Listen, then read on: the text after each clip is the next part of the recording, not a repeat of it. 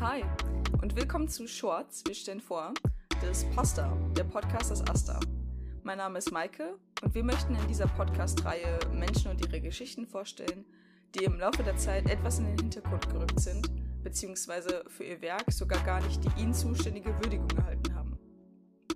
In dieser Folge starten wir mit Beate Glasfeld. Ein Name, der mir zuvor recht wenig gesagt hat, doch die durch ein Ereignis breite mediale Aufmerksamkeit erfahren hatte, nämlich mit ihrer Ohrfeige gegen den damaligen Bundeskanzler Kurt Georg Kiesinger während des CDU-Parteitags in Berlin 1968. Es gibt noch Bilder von dem Vorfall, wo Kiesingers Augen danach untersucht werden. Ein Foto der Backpfeife an sich existiert allerdings nicht. Was auch kein Wunder ist, immerhin passierte es so plötzlich und unvorhersehbar für alle Beteiligten.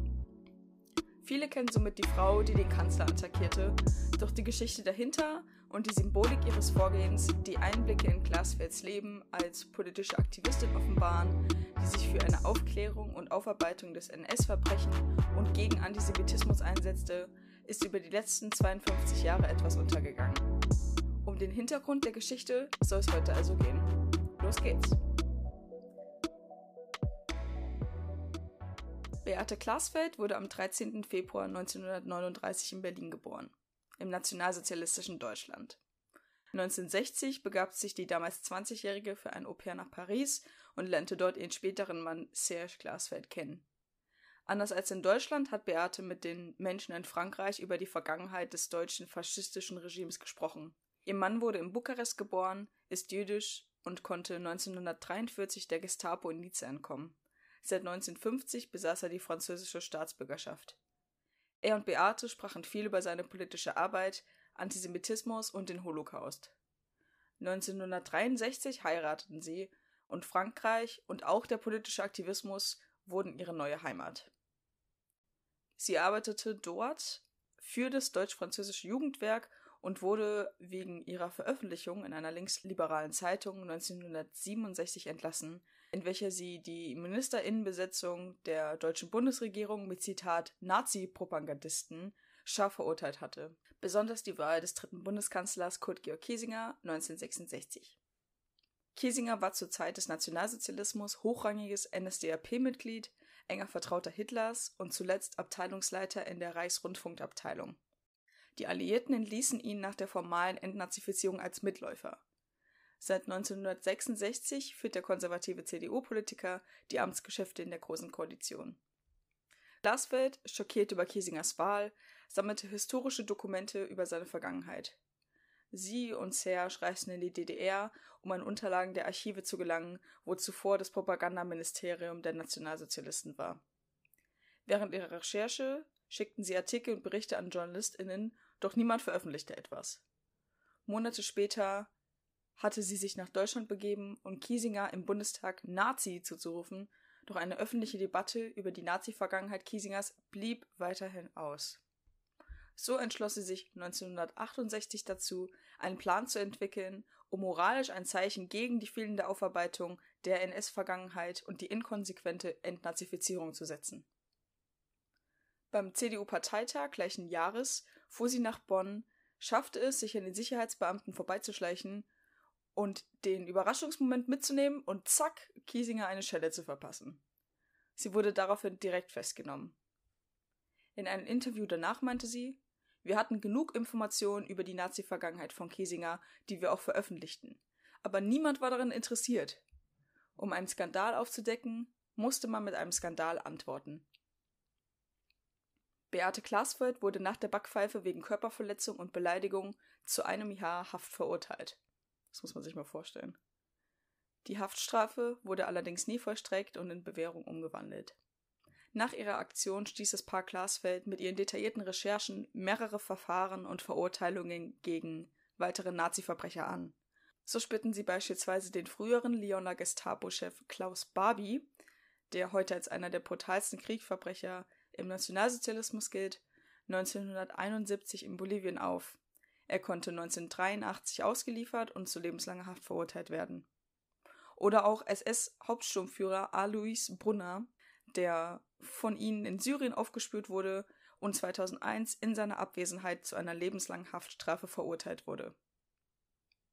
Zudem versuchten die Glasfelds Kurt Lischka, den früheren Polizeichef von Paris im damals besetzten Frankreich, zu entführen, um ihn an die französische Justiz auszuliefern. Er war längst verurteilt für die Deportation von 76.000 Jüdinnen. Somit trugen die Glasfelds einen wichtigen Beitrag zur Verurteilung sämtlicher NS-Verbrecher bei.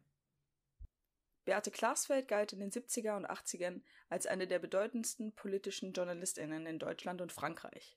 Und dennoch ist ihr Name heute nicht allen bekannt oder wird in Geschichtsbüchern kaum aufgegriffen.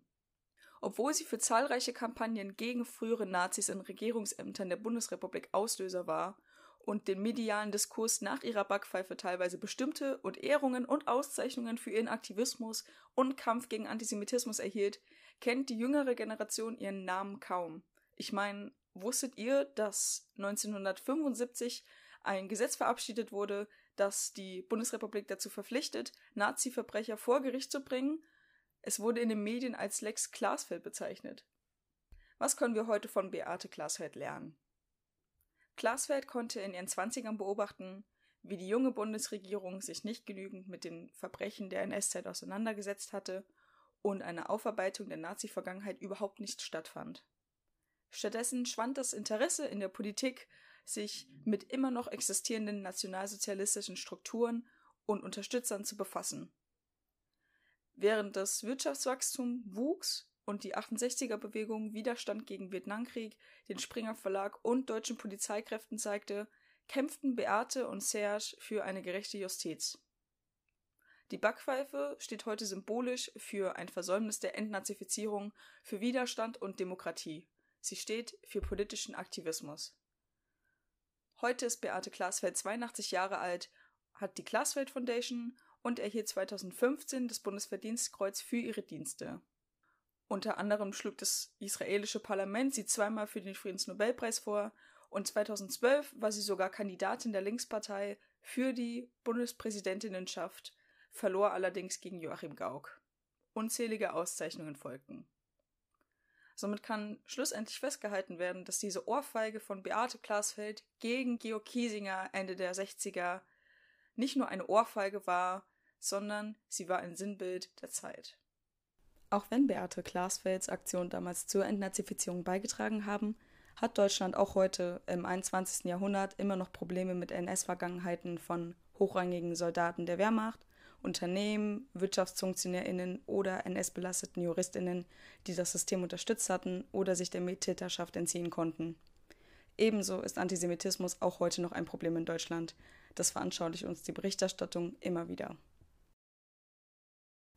Das war die erste Folge Shorts.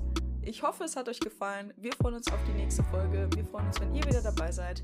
Und wir sagen bis dann.